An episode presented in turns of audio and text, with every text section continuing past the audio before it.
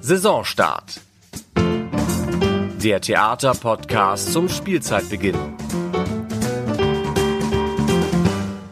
Ja, hallo und herzlich willkommen oder besser moin und hartlich willkommen, wie das heute passenderweise heißen muss. Mein Name ist Maike Schiller. Ich habe heute zwei Gäste aus dem Unsorg-Theater bei mir im Abendblatt Podcast Studio. Auch am Unsorg ist man nämlich längst mitten im Saisonstart. Die ersten großen Premieren sind schon erfolgreich über die Bühne gegangen und jetzt stecken die beiden, die ich hier bei mir habe, in den Endproben für die nächste Produktion. Tämlich beste Fründen hat am 26. September Premiere. Und wenn Ihnen dieser Titel bekannt vorkommt, ich hoffe, ich habe ihn überhaupt richtig ausgesprochen, dann ist es kein Wunder. Äh, denn der französische Kinofilm Ziemlich beste Freunde war ein absoluter Riesenerfolg. Achteinhalb Millionen Besucher haben den Film allein in Deutschland in den Kinos gesehen und jetzt kommt er also in einer plattdütschen Version auf die Unsorgbühne. Die beiden Hauptrollen spielen Murat Jegina, Schauspieler und Oberspielleiter am Unsorg-Theater, Herzlich willkommen bei uns im Podcast. Was heißt eigentlich Podcast auf Platt? Gibt's da ein Wort für? da fragen Sie mich die erste Frage gleich schon sehr kompliziert. Ich glaube Gibt's Podcast. Gut, sagen wir Podcast. Und äh, Murat Jegener spielt die Rolle des äh, querschnittsgelähmten Philipp. Sein Pfleger Driss spielt Christian Dobler und den begrüße ich genauso herzlich. Aber vermutlich wäre hier ein Grüß Gott angemessener. Grüß oder Gott, was ja, sagt man bei guten Ihnen? Morgen, alles Mögliche. Man kann auch Servus sagen und Moin Moin. ich verstehe alles. Herzlich willkommen. Schön, dass Sie beide hier sind. Äh, ja, ein türkischstämmiger Schauspieler, ein Österreicher mit kubanischen Wurzeln, zwei Akteure, die man möglicherweise nicht zuerst auf der Bühne des Ohnsorg-Theaters erwartet hätte. Auch darüber wollen wir heute sprechen. Christian Dobler in der Datenbank ihrer Schauspielagentur, die Ihnen die Engagements vermittelt, ähm, habe ich zwei Dialekte gefunden. Man, man muss da immer so also eine Art Fragebogen ausfüllen, was man so alles mitbringen kann, wenn man irgendwo engagiert wird. Und da steht bayerisch und wienerisch. Das ist nicht so überraschend, weil da aus der Ecke, da kommen Sie ja von weg. Äh, Platt ist aber nicht so um die Ecke. Ähm, Das stimmt, Was ja. hatten Sie mit Platt zu tun, bevor Sie dieses Engagement angenommen haben? Äh, eigentlich äh, hatte ich bis vor drei Monaten gar nichts mit Platt zu tun, bevor dann eben äh, meine Agentin aus Berlin mich angerufen hat und mir äh, gesagt hat, dass das Un äh, Unsorg-Theater Interesse an mir hat. Und äh, also ich, ich, kann, ich konnte ja davor praktisch kein Wort Plattdeutsch und habe mich dann quasi den ganzen Sommer über mit dieser Sprache, es ist ja eigentlich auch eine eigene Sprache, also vom germanischen Zweig, äh, beschäftigt und hatte dann auch äh, mit Hilfe des Unsorgstheater mit äh, einem Plattcoach sozusagen und habe mir dann quasi die Sprache über diesen Sommer angeeignet. Ja. Das heißt, Sie hatten so eine Art wie so ein wie so ein äh, Einzeltrainer, der der auch bei Ihnen war oder mit dem Sie gezoomt haben oder Genau, am Anfang war es eben vorstellen? nur, am Anfang war es eben eine, eine, eine Zoom-Session, die einmal die Woche halt ging, weil wir halt in unterschiedlichen Städten waren. Also ich war ja damals noch in, in Wien Mhm. und äh, der Plattcoach eben hier in Hamburg und wir haben uns halt auf ähm, unterschiedliche Termine geeinigt und für für die Plattdeutsch-Nachhilfe sozusagen. Und äh, ja, das ging eigentlich überraschenderweise ziemlich schnell, äh, sich das anzueignen, finde ich, für mich. Und ja, und auch seit ich jetzt auch hier in Hamburg äh, bin, persönlich habe ich ja auch äh, mit einem anderen Platt Deutsch-Coach ähm, Unterricht sozusagen. Und ähm, ja, ich habe ich hab das Gefühl, es wird äh, schon jedes Mal besser, jedes Mal, wenn ich fertig bin mit der Plattdeutsch-Session. Sie sind ja Und- mit ihm auf der Bühne. Kriegt er das hin? Ja, das war ja auch eines der ersten erstaunlichen ähm, äh, Sachen, die mir aufgefallen waren, weil unser Vorsprechen fand ja auch über Zoom statt. Und äh, ich muss sagen, Christian ist, ist sprachbegabt, auch wenn man jetzt den Wiener eindeutig raushört. Würde ich auch sagen. Also, er Bühne- kann es nicht verstecken. Doch, auf der Bühne kann er es verstecken. Wir haben sogar kurz überlegt, ob wir nicht die wenigen hochdeutschen Sätze, die er sagt, auch noch auf Plattdeutsch übersetzen sollten. Aber äh, das, äh, d- er ist sehr fleißig und äh, wir haben jetzt gleich im Anschluss zu unserem Termin haben wir gleich unseren Plattdeutsch, äh, Platt, Plattdeutsch-Coach. Plattdeutsch-Coach, das ist in der Tat auch-. Das ist vor. Ja. Äh, ja, ist ja auch nicht meine Muttersprache. Also das, äh, Aber wie geht man daran? Also lernt man tatsächlich die Sprache so, wie man sie lernen würde, wenn man sie auch sprechen möchte? Also wenn man auch plaudern möchte in der Sprache. Sie lernen sie ja, um Sätze auswendig zu lernen. Das stelle ich mir anders vor. Oder ist es gar nicht so anders? Doch, das ist, äh, also wir, wir, lernen es natürlich konkret an be- bestimmten Sätzen, die ja schon übersetzt sind. Genau. Das macht die Sache äh, natürlich enorm leicht. Und dann hat man einen Coach, der immer sagt, nee, das hate so und nicht so. Und die Endungen sind eben ganz andere Endungen und, und, und nach und nach, wenn man die Sätze spricht, ähm, kommt das. Aber wenn wir hier nur einen Beten Platz schnacken würden, das wäre dann ein bisschen schwieriger. Oh, beten? Beten. Ich kann es ehrlich gesagt auch nicht mehr als das, was ich gerade eben so ein bisschen äh, ausprobiert habe. Könnt das versägen.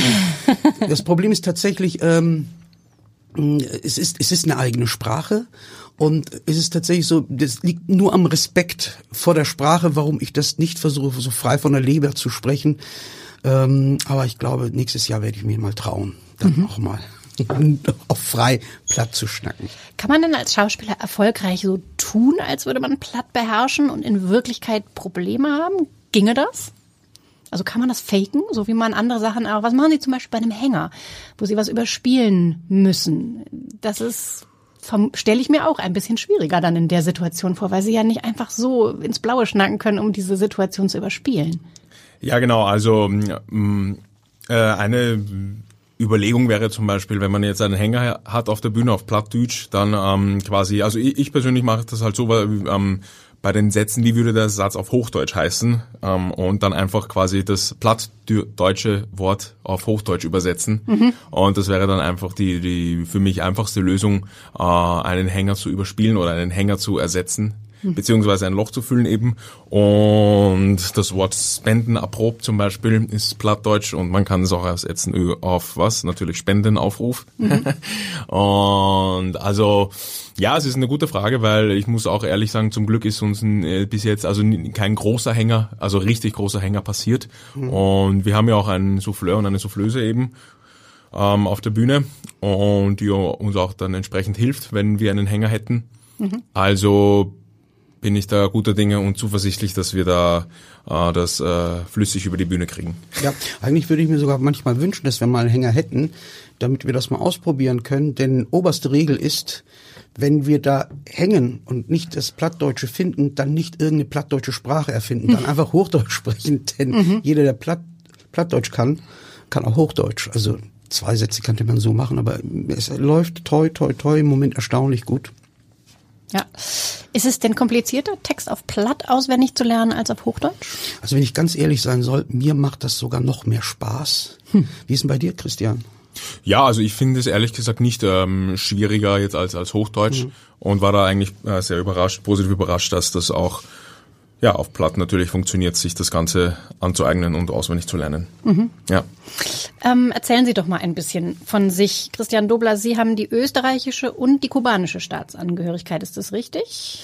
Das ist richtig. Allerdings habe ich nur den österreichischen Reisepass. Also die, die Staatsbürgerschaft äh, habe ich nur äh, die kubanische auf Papier. Den, den, den kubanischen Reisepass bekomme ich noch. Mhm. Aber äh, das stimmt. Also ich bin halb Österreicher, halb Kubaner. Wie sind Sie aufgewachsen? Äh, also geboren und aufgewachsen bin ich in Wien und war halt als Kind jeden Sommer äh, praktisch auf Kuba für drei bis vier Wochen. Das war wirklich jeden Sommer in den 90ern. Und ähm, dann halt immer so sporadisch, äh, 2006, 2012 und so weiter.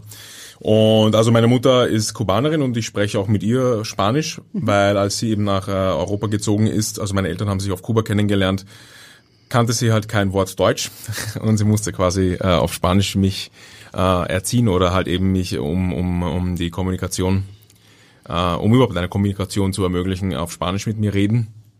Ja, und ich bin eigentlich relativ äh, oder sehr dankbar dafür, dass sie das doch gemacht hat, weil ich halt jetzt doch sagen kann, dass ich eben zweisprachig aufgewachsen bin und dann kam eben Englisch dazu in der Schule. Und ähm, genau, also ich kenne pr praktisch äh, beide Kulturen, würde ich jetzt mal sagen, die mitteleuropäische, deutsche, österreichische und eben die lateinamerikanische, kubanische und ja, versuche immer von beiden Seiten etwas in meine Rollen einzufügen. Das heißt, Sie haben auf jeden Fall schon offensichtlich ein Sprachtalent mitgebracht.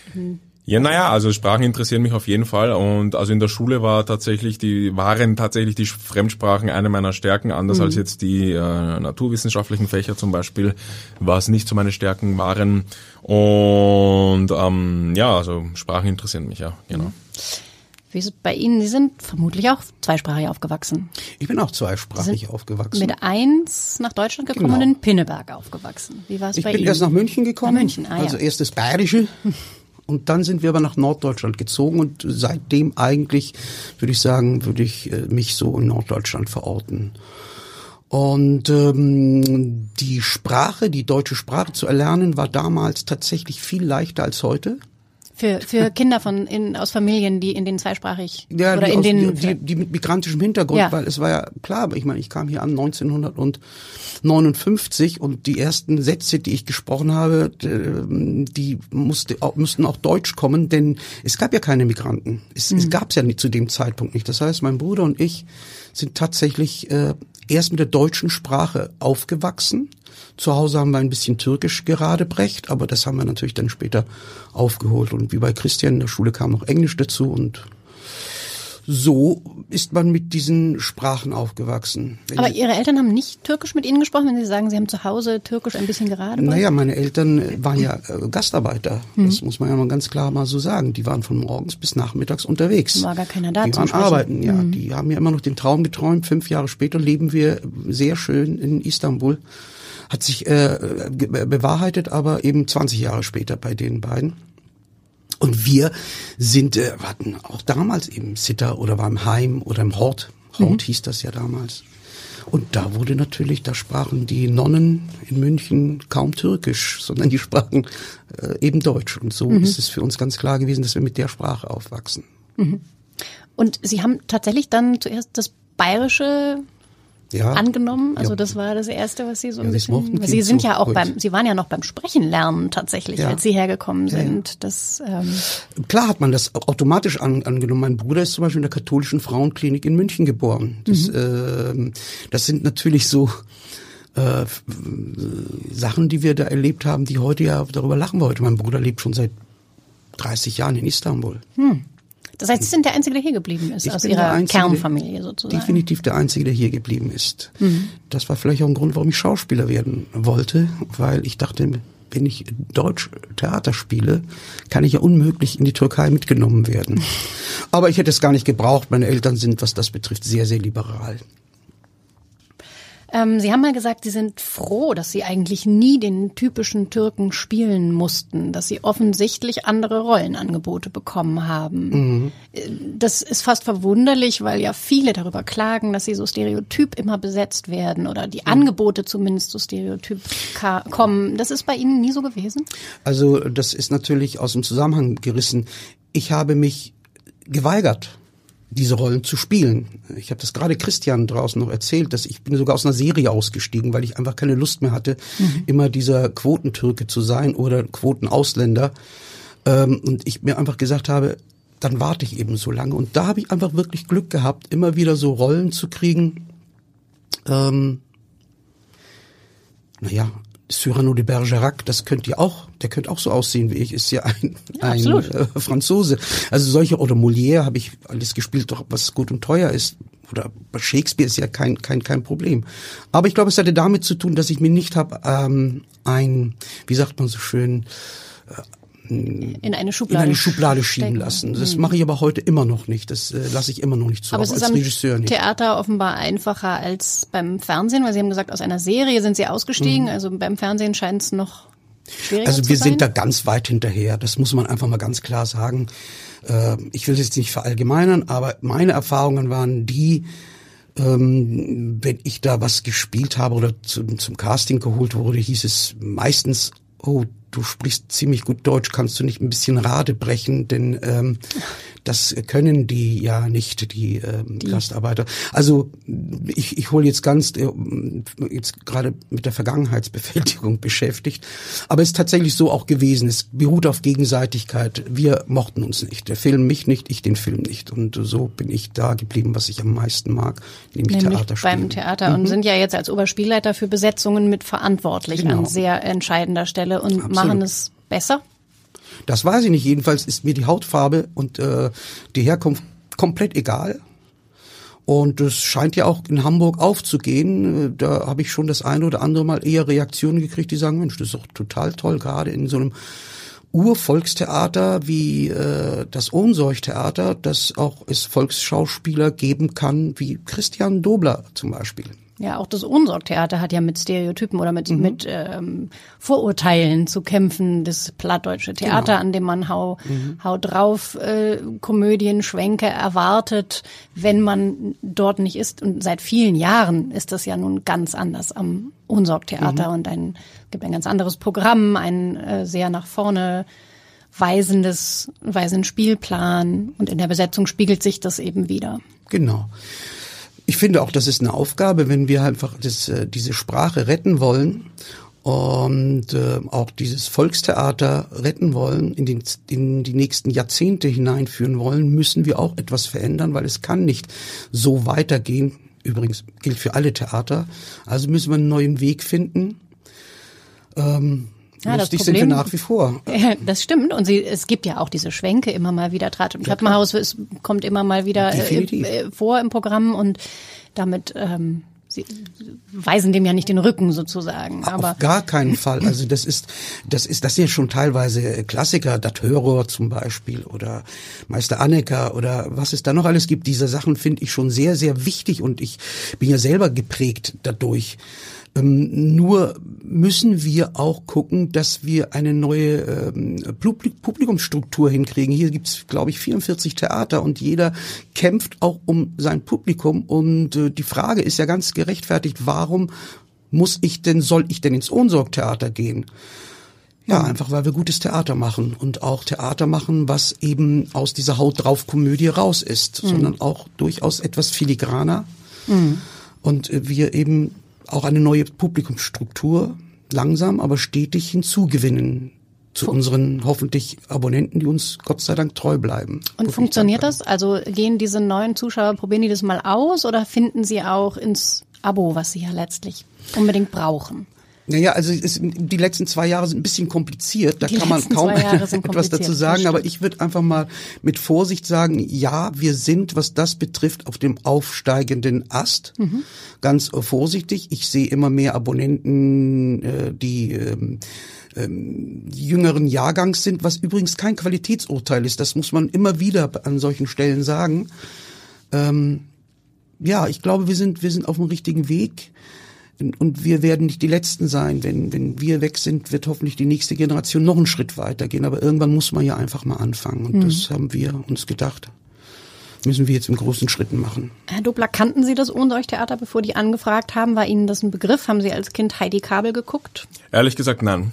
Und äh, habe es dann mit äh, ähm, mit äh, Anfrage, also mit der Zustimmung des Ohnsorgstheater für die Rolle, für meine Rolle eben dann natürlich schon äh, recherchiert, was das für ein Theater ist und habe dann eigentlich äh, ja herausgestellt und festgestellt, ja, oha, das ist so unbekannt ist das jetzt doch nicht. Also das war jetzt nur für mich, für mich als Wiener Würstchen war das äh, dann eben doch wieder doch ein Begriff eben mit der Zeit eben, weil ich das dann eben selber auch mit Interesse recherchiert habe im Internet und ähm, genau, also bin da jetzt eigentlich sehr dankbar, dass ich auch äh, wie zum ersten Mal in meinem Leben übrigens in Hamburg bin und eben auch auf Plattdeutsch spielen darf. Als Wie finden Sie es denn hier? Wie gefällt es Ihnen denn? Ja, sehr gut. Also Hamburg ist äh, sehr vielseitig und äh, hat einiges zu bieten, die Stadt. Ähm, ehrlich gesagt, jetzt in den letzten äh, paar Wochen habe ich nicht so viel von der Stadt gesehen, weil ich halt meistens tagsüber die ganze Zeit am Theater bin und abends oder halt spät nachmittags nach Hause komme und ähm, erledigt bin von den Proben. und aber sonst gefällt mir die Stadt sehr. Also die Proben sind wie gesagt am Montag sehr intensiv und auch sehr gut und qualitätsreich und also bin da auf jeden Fall sehr sehr dankbar und äh, versuche versuche trotzdem jetzt dann irgendwie auch von der Stadt einiges mitzunehmen. Mhm. Ja. Wie äh, sind Sie denn zum Theater gekommen? Hat es bei Ihnen zu Hause schon eine Rolle gespielt oder sind Sie äh, auch ganz von außen sozusagen in, in den Beruf gekommen? Naja, also ich war bei der Ausbildung, war ich ja bei Lee Strasberg in äh, New York und das war auch äh, eine sehr theaterlastige oder sehr, sehr auch sehr auf Theater ausgerichtete Ausbildung. Ähm, ich hatte natürlich auch Kameraklassen und, und, und Unterricht für, für Film, also Acting for Film zum Beispiel, aber Theater weiß ich schon, dass also eine gute Ausbildung, Schauspielausbildung ist auch, äh, beinhaltet einfach viel Theater oder viel, äh, viele Theaterstücke, Shakespeare zum Beispiel, wie auch immer. Ich habe Macbeth gespielt, Othello gespielt, Hamlet, alles Mögliche. Alles sehr interessante Theaterstücke und auch von, von, von, ja, von, oder auch von, von US-amerikanischen Schriftstellern, Tennessee Williams zum Beispiel, mhm. einiges gespielt und so. Also ich finde schon, ähm, haben auch einige Schauspiellehrer drüben auch so gesagt, offen gesagt, ja, es ist äh, grundsätzlich ist es eigentlich der Übergang vom Theaterschauspieler zum Filmschauspieler ist eigentlich einfacher als umgekehrt. Warum? Weil ja, weil der Theaterschauspieler eigentlich äh, ähm, mehr mehr drauf haben muss, unter Anführungszeichen, als der Filmschauspieler. Als Filmschauspieler hast du halt viel mehr Hilfsmittel als als Theaterschauspieler. Den Schnitt zum Beispiel. Ja, den, den Schnitt und du hast ja und du hast von allen Seiten eben Kameras und so und, und und am Theater hast du das nicht. Am Theater musst du immer mhm. äh, mit die Stimme Vollgas geben. Du musst mhm. aufpassen, dass du dich nicht überschreist sozusagen. Du musst aufpassen, dass du nicht zu leise bist. Und das hast du halt beim Film, da, musst du halt nicht so darüber nachdenken. Klar, musst du auch vor der Kamera deutlich sprechen, aber nicht so deutlich und so, also so verständlich, dass es auch die hinterste Reihe im, am Publikum hört. Und deswegen finde ich ähm, Theaterproduktionen durchaus interessant und durchaus ähm, durchaus lohnenswert. Aber Sie springen, Sie machen beides, Theater und Film. Ich möchte beides machen, genau. Mhm. Also, also das ist jetzt eben meine erste, also praktisch eine meiner ersten großen Hauptrollen am Theater eben. Mhm. Und ähm, bin da auf jeden Fall sehr, sehr dankbar und auf jeden Fall 100 Prozent dabei.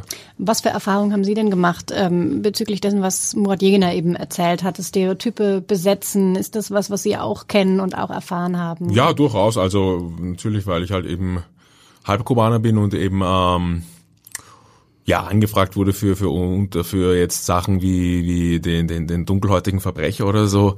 Also als ich noch, noch in Wien war, das war eine ganz kleine ähm, Projekt oder, oder Rollenanfrage, was ich dann eigentlich nur so jetzt aus Desinteresse abgelehnt habe, weil ich da jetzt keine Lust hatte, mein Gesicht für das herzugeben, um ehrlich zu sein. Aber ich, ich nehme das jetzt mehr oder weniger mit Humor und mhm. wege ab einfach, ob, ob, also für mich muss, muss einfach, also für mich als Schauspieler muss halt vor allem das Drehbuch und der Inhalt stimmen.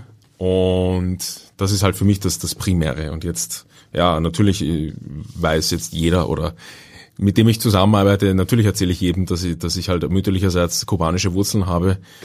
Und mm, sagt das auch einfach ganz frei heraus. Also, dass das jetzt eigentlich ja, da, da braucht man nichts zu verstecken. Ja. Für diese Rolle ist es ja. auch, ja. ist es dann ja auch unerheblich. Sie haben mal gesagt, Theater äh, ist für mich Heimat. Das haben Sie gesagt, als Sie das erste Mal den Rolf-Mares-Preis bekommen haben, mhm. Herr Jene. Das hat mir sehr gut gefallen in der Dankesrede, die Sie damals gehalten mhm. haben. Das war, da waren Sie noch am Theater äh, Kontraste. Mhm. Da haben Sie für eine Vorstellung, für eine äh, Inszenierung diesen Preis bekommen. Ja, das war schön. Sie haben ja äh, Ihre Ausbildung auch tatsächlich in Hamburg bekommen und mhm. nicht nur das, sondern Sie sind, Ihr, Ihr erstes Engagement war auch hier mhm. äh, unter Ida Ehre an den Kammerspielen. Ist so das ist richtig? Es, ja. Also Sie haben direkt mit Ida Ehre noch zusammengearbeitet. Absolut, ja, ja. Wie war sie denn so? äh, toll, eine Respektsperson und äh, ich erinnere mich an eine Begebenheit mit ihr, wo wir eine Derniere hatten. Interessanterweise habe ich die Geschichte gerade gestern erzählt. Derniere hatten und ich habe halt äh, genauso abgeguckt bei den anderen Kollegen. Also Horst Keitel stand zum Beispiel auf der Bühne, den kennen die Althamburger auch noch sehr gut. Oder Lothar Grützner, glaube ich, war auch noch dabei. Und dann haben die angefangen zu improvisieren, was die letzte ist. Und ich habe es auch gemacht und habe auch mal kurzerhand Horst Keitel auf der Bühne erschossen, weil ich eine Pistole in der Hand hatte. Natürlich Platzpatronen und der hat dann einfach so getan. Aber das war nicht Nein, es war nicht inszeniert. Oh ich war 16 Jahre alt und sehr naiv und da weiß ich noch, wie Ida Ehre nach, äh, nach der Vorstellung, als es dunkel war, mich ins Foyer geholt hat äh, die, die, ich habe gesehen, die Bänke gibt's immer noch. Und dann saß ich da auf halber Ihnen und saß sie neben mir und hat mir den sowas den Kopf gewaschen. So nach dem Motto, dass man das nicht macht, dass das absolut nicht geht und dass das überhaupt keine Kunst ist und dass sie sich überhaupt überlegen würde, ob man mit so einem Schauspieler jemals wieder arbeiten will. Ui. Und bei der Gelegenheit möchte sie mich anfragen, ob ich bei der nächsten, beim nächsten Stück wieder mitspielen wollen würde. Also ähm, das war ein Humor, den ich da nicht kannte, aber der, den ich dann sehr lieben gelernt habe. Und ich muss sagen, ich hasse es, Dernieren-Gags zu machen. Nie wieder. Das war das erste und letzte Mal in meinem Leben. Also das mache ich nicht. Das sehe ich auch nicht gerne, wenn meine Kollegen das machen. Haben Sie gehört, Christian Dobler? Keine der Nierengags. Keine der Nierengags, ja, das schreibe ich mir auf. für, für die Aufnahmeprüfung an der Schauspielschule haben Sie Ihr Alter gefälscht. Mhm. Ich nehme an, Sie haben sich älter gemacht, wenn Sie jetzt gerade gesagt mhm. haben, Sie waren schon mit 16 bei mhm. jeder Ehre. Wie alt waren Sie denn, als Sie auf der Schauspielschule also, waren? Also als ich mich beworben habe, war ich 15. Ähm, aber ich habe dann so getan, als wäre ich 17 und werde bald 18. Interessanterweise hat wirklich kein Mensch gefragt. Erst ja, Jahre später, als ich meinem Prüfungs, Prüfungslehrer ähm, Lehrer, oder wie man das nennen will, wieder begegnet am Staatstheater Oldenburg. Da war er Disponent in der Zwischenzeit, Chefdisponent, und ich spielte auch schon seit ein paar Jahren da habe ich ihm das dann verraten. Er wurde übrigens später mein Trauzeuge, das nebenbei. Und dann hat er gesagt, das ist irgendwie, habe ich mir sowas auch gedacht. Ja, es waren einfach naive, schöne Zeiten und ich glaube, deswegen habe ich auch diese Aufnahmeprüfung sofort bestanden. Heute würde ich die nicht bestehen, weil ich da drüber nachdenken würde, wie gehe ich damit um. Also ich weiß ja noch, als sie sagten, was haben sie zum Vorsprechen mitgebracht, hatte ich gerade am Dammtor Bahnhof mir das neue Lucky Luke gekauft und habe gesagt, ich kann ja Lucky Luke vorsprechen. Der Mann, der schneller zieht als sein Schatten. Und tatsächlich habe ich dann eine halbe Stunde lang Lucky Luke äh, improvisiert. Nachträglich gesehen schöne Geschichte, gefällt mir sehr, sehr gut, aber würde ich heute da hingehen, mein Gott, ich würde, ich würde schwitzen. Was haben Sie denn? Muss man beim Lee Strasberg vorsprechen, bevor man da... Äh naja, also du, du hast quasi ein, ein Skype-Interview und ähm, mit der mit dem Intendanten oder der Theaterleitung quasi von bei Lee Strasberg und du musst halt quasi also das ist ein, ein Skype-Interview oder halt ein Interview, was was äh, ausführlich ist sozusagen und also bei mir war das jedenfalls so. Und dann auch ein Motivationsschreiben äh, muss man eben nachweisen oder halt eben äh, erbringen und auch quasi äh, Empfehlungen von, von, von Lehrern. Müssen nicht unbedingt Schauspiellehrern sein oder halt von, von, von Personen, die, die, die, die an der Schule quasi oder an, an, noch an der, an der äh, Oberstufe zum Beispiel äh, Lehrer waren und sagen, ja, Christian hat das Talent oder Christian hat ähm, äh, das, das Zeug dazu, oder die Person hat einfach das Zeug dazu, ein Schauspielstudium zu beginnen und das muss man halt äh, denen schon nachweisen bei Lee Strasberg. Und ja, dann wird überlegt von denen und dann eben je nachdem eben gesagt, ob ja oder eben noch Job nicht ja. Job. Mhm. Ja. Nee, wie der Pladic. ja, ähm, zu ausgewählten Terminen, um nochmal auf Pladic zurückzukommen, haben Sie ja Vorstellungen tatsächlich hochdeutsch übertitelt. Machen, Ja. machen Sie das noch und wird das Ja, ganz ja. gut angenommen? Und gibt es dann ein anderes Publikum? Merken Sie, dass das andere Leute da Karten kaufen? Ja, das merken wir natürlich schon und äh, deswegen machen wir das auch weiter. Beantwortet auch schon die erste Frage. Ja, wir machen da auf jeden Fall weiter. Gehört auch zu den Maßnahmen, wo wir uns einfach positionieren wollen für die nächsten Jahrzehnte. Ist es schwieriger eigentlich, äh, Schauspieler zu bekommen? Also gibt es Schauspieler, die sagen, ah nee, das traue ich mir nicht zu oder das ist... also Sie haben ja vorher auch am Privattheater gearbeitet, also es ist ja die gleiche Art von äh, Vorsprechen, die man da organisieren muss. Das ist komplizierter. Ja, das muss man ein bisschen differenzierter ähm, betrachten. Ähm, es ist schon, es ist genauso wie an jedem Theater, gibt es Leute, die sehr interessiert sind, auch am Unsorg-Theater zu spielen, aber manche Leute überschätzen sich, was die Sprache betrifft. Und die ist doch viel komplizierter. Den, leichten Slang, den sollte man schon möglichst mitbringen. Also das heißt, ja, wir haben eine große Auswahl. Aber in dieser großen Auswahl müssen wir auch ganz genau schauen, dass wir das auch, ähm, dass es eben auch sprachkompatibel ist, sage ich einfach mal. Ja, Wie ist es bei den äh, Stücken? Sie, es ist ja nicht nur eine Herausforderung, Schauspieler Mhm. zu finden oder Publikum zu finden, es ist auch eine Herausforderung, Stoffe zu finden. Sie haben jetzt einen Wettbewerb ins Leben gerufen, um genau das ähm, zu sehr heilen. gut, sehr gut, dass Sie das ansprechen. Da machen wir doch mal gleich Werbung für Machen unser Werbeblock. Theater. Ja, natürlich gehört das auch zu diesen zu diesen Punkten, die wir angehen müssen, äh, nämlich unsere Autoren zu finden, unsere Hausautoren zu finden, Mhm. die auch wirklich für das Ohnsorg-Theater schreiben. Was Äh, müssen die mitbringen? Ja, große Freiheit schreiben, so heißt das Wettbewerb, äh, der Wettbewerb, äh, das Wettbewerb, das der, Der Wettbewerb? der Wettbewerb. das Wettrennen. Das Wettrennen, genau. Und ähm, die sollten. Es gibt, wir verlangen gar nichts. Sie können auch auf Hochdeutsch schreiben. Wir haben übrigens 170 Einsendungen. Das wäre meine Frage gewesen. Müssen die auch auf Platt schreiben? Nö, sie Nein, können das übersetzen. Nicht. Die sollen Nein, wir wollen ja Qualität. Genau. Wir wollen ja nicht äh, von vornherein die Leute, sagen wir mal, einengen. Äh, wir wollen äh, eine hohe Qualität. Es sind, glaube ich, 150, so, so weit habe ich noch gezählt, E- Einsendungen gegangen. Wir haben eine sehr illustre äh, Juryrunde, die das jetzt am Lesen sind. Wir haben 70 schon mal vorsortiert. Ist immer noch eine hohe Zahl. Und dann werden wir 20 aussuchen. Und diese 20, die werden dann sozusagen zu Ende geschrieben. Momentan arbeiten wir mit Exposés und davon gibt es dann drei Preisträger und den ersten, den werden wir sozusagen aufführen. Und bereits jetzt habe ich zu Michael Lang gesagt, beziehungsweise wir haben das schon besprochen, nächste Spielzeit, lass uns ein Fenster offen für einen Hausautor, denn es sind so viele qualitativ hochwertige Einsendungen gekommen. Wir Da werden da definitiv. Okay. fündig werden. Also Ja. das heißt, das ist auch so ein Schritt, die brauchen erstmal gar nichts mitzubringen, viel Fantasie, viel Lust, auch eine, eine sagen wir mal, neue äh, Perspektive des Volkstheaters sehen zu wollen. Ähm, wir sind auch bereit, den äh, AutorInnen unter die Arme zu greifen. Ähm, kann ja auch sein, dass es eine super Idee ist, aber da man noch nie geschrieben hat, äh, ist es ein bisschen ungelenk. Also auch da wollen wir gucken, dass wir mit unseren Dramaturgen äh, denen unter die Arme greifen. Und Sie haben das mit einer Crowdfunding-Kampagne ins Leben gerufen. Vielleicht erzählen Sie dazu Jein. noch was. Ja, wir Jein? haben das, wir haben, wir haben das, wir haben das mit einer Crowdfunding-Kampagne versucht. Mhm.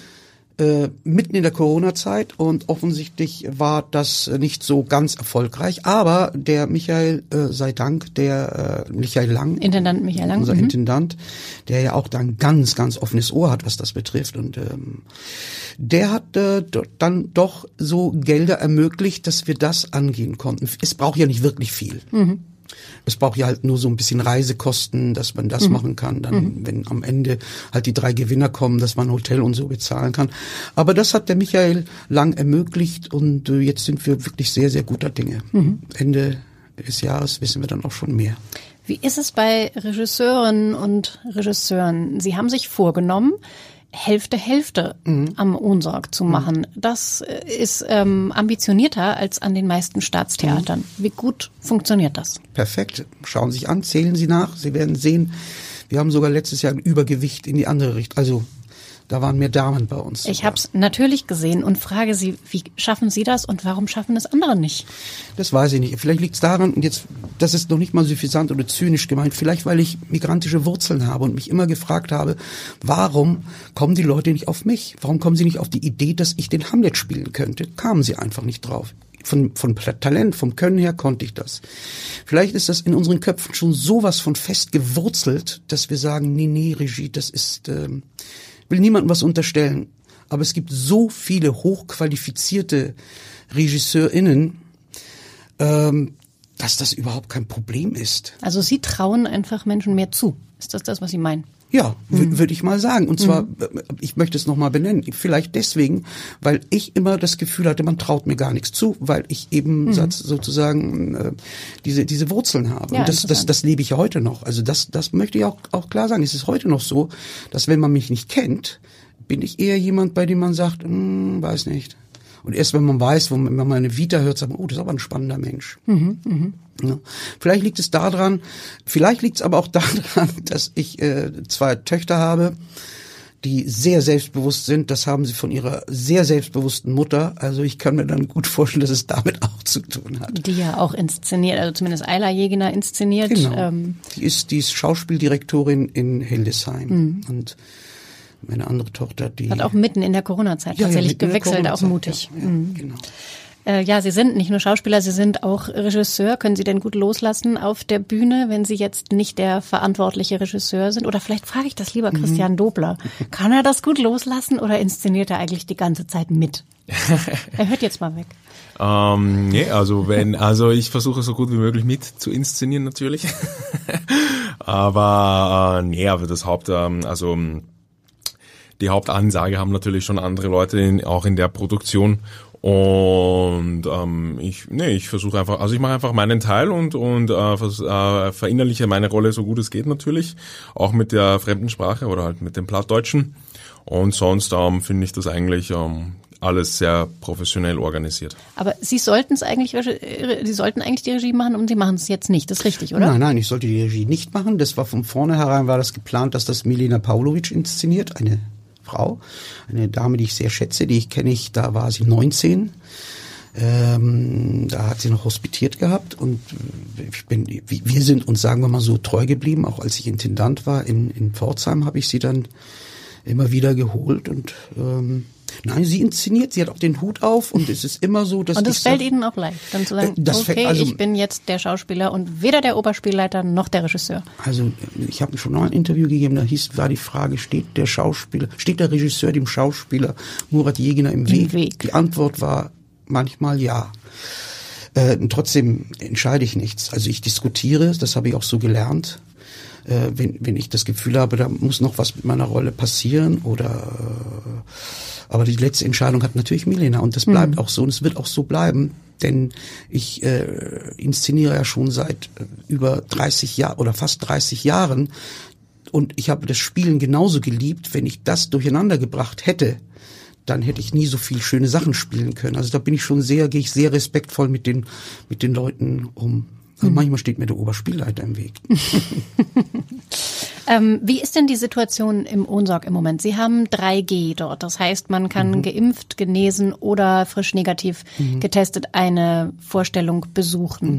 Mhm. Gibt es ähm, Pläne, das auf 2G, also nur noch geimpft und Genesene zuzulassen, zu ändern? Oder wie ist es da im Moment? Also zumindest müssen wir uns mit diesen Gedanken auch auseinandersetzen. Das ist gar nicht so leicht. Ähm, Finde ich auch ein bisschen merkwürdig, dass das jetzt uns so überlassen wurde, als Institutionen damit umzugehen. Da hätte eine ganz klare Ansage äh, uns besser getan. Denn wenn Sie sich überlegen, wir haben mit 3G bis Januar Karten verkauft, können wir doch ganz schlecht jetzt sagen, wir machen 2G draus. Da haben wir, da kriegen wir zu Recht ein Problem mit unserem Publikum. Aber natürlich ist das ein Thema bei uns und natürlich äh, wird das irgendwann mal in diese, also ich denke mal, wird es in diese Richtung gehen müssen. Es gibt ja einige Theater, die sagen, wir machen zumindest einzelne Vorstellungen Mhm. unter 2G-Bedingungen. Ist das was, was sich äh, anbietet fürs Ohnsorg-Theater? Sie spielen ja en suite. Mhm. Ähm, ist das überhaupt möglich? Also ich denke mir mal, da, da das ist eine Gemeinschaftsentscheidung und letztlich hat die Entscheidung tatsächlich Michael Lang. Und äh, ich denke, da müssen wir auch darüber noch reden. Wir sind genau in diesem Findungsprozess. Äh, Da würde ich jetzt vorweggreifen und könnte nur meine persönliche Meinung geben. Und wir sind ja ein sehr demokratisches Haus. Wir entscheiden auch letztlich die ganz großen Fragen auch gemeinsam. Und trotzdem, auch da hat Michael Lang letztlich den Hut auf. Vielleicht können Sie ja noch einen, noch einen Werbeblock fürs Mhm. Ohnsorg einschieben jetzt am Schluss. Was muss man denn in dieser Saison am Ohnsorg gesehen haben, außer der jetzt anstehenden Premiere, in der Sie beide besetzt sind? Sie dürfen, alles ist nicht die korrekte Antwort. Sie dürfen sich jetzt, vielleicht von diesem Jahr, also machen Sie noch ein bisschen Werbung. Was, wofür brauche ich unbedingt Karten? Ich wäre ein so schlechter, ein so schlechter Oberspielleiter, Frau Schiller, wenn ich jetzt eine Sache rauspicken würde. Ähm, das kann ich tatsächlich nicht machen. Ich kann vielleicht Folgendes tun. Wir haben in der Zwischenzeit so, ähm, ich nannte das Nudelbrettstücke, das äh, Lütt bei Lütt, das hat noch keiner gesehen. Die haben wir eigentlich gemacht für für für so Abstecher mm, in dieser Corona-Zeit, ganz kleine Stücke, die Warum heißen die Nudelbrettstücke? na, ich habe mal Nudelbrett dazu gesagt, weil weil das müssen Stücke sein, die auf Nudelbrettern spielen.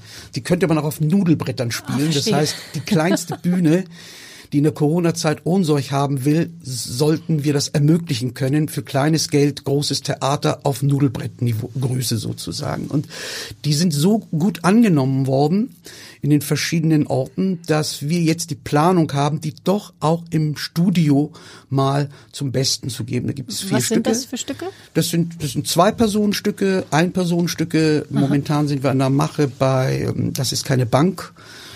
Das, ähm, das wird, das wird ein Zwei-Personenstück. Wir haben gerade also unterwegs sind wir mit ähm, äh, Batch Me If You Can. Das ist äh, ein, ein, ein Stück, wo, wo sich zwei Leute sozusagen tatsächlich über über Partneragentur kennenlernen. Auch sehr, sehr witzig, wird sehr gerne angenommen. Dann Alte Liebe, das machen ähm, Oskar Ketelhut und ähm, seine Frau, also die Maike, Maike Meiners? Meiners zusammen. Schöne Übrigens schöne bei der Grüße von Oskar. genau, das war ihm wichtig.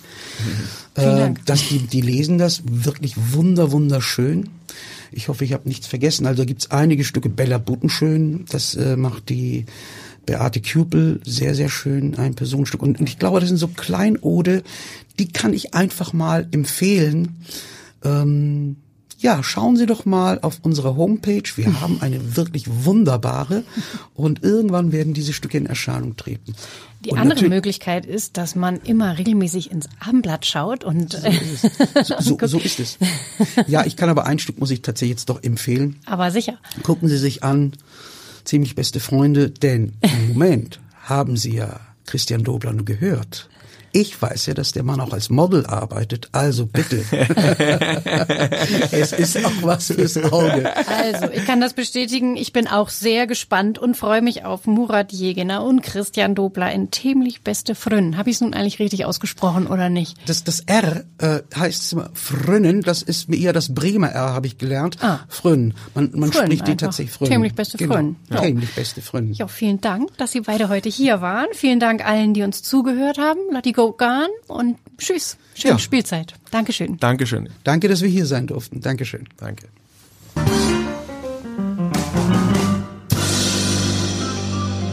Weitere Podcasts vom Hamburger Abendblatt finden Sie auf abendblatt.de slash podcast.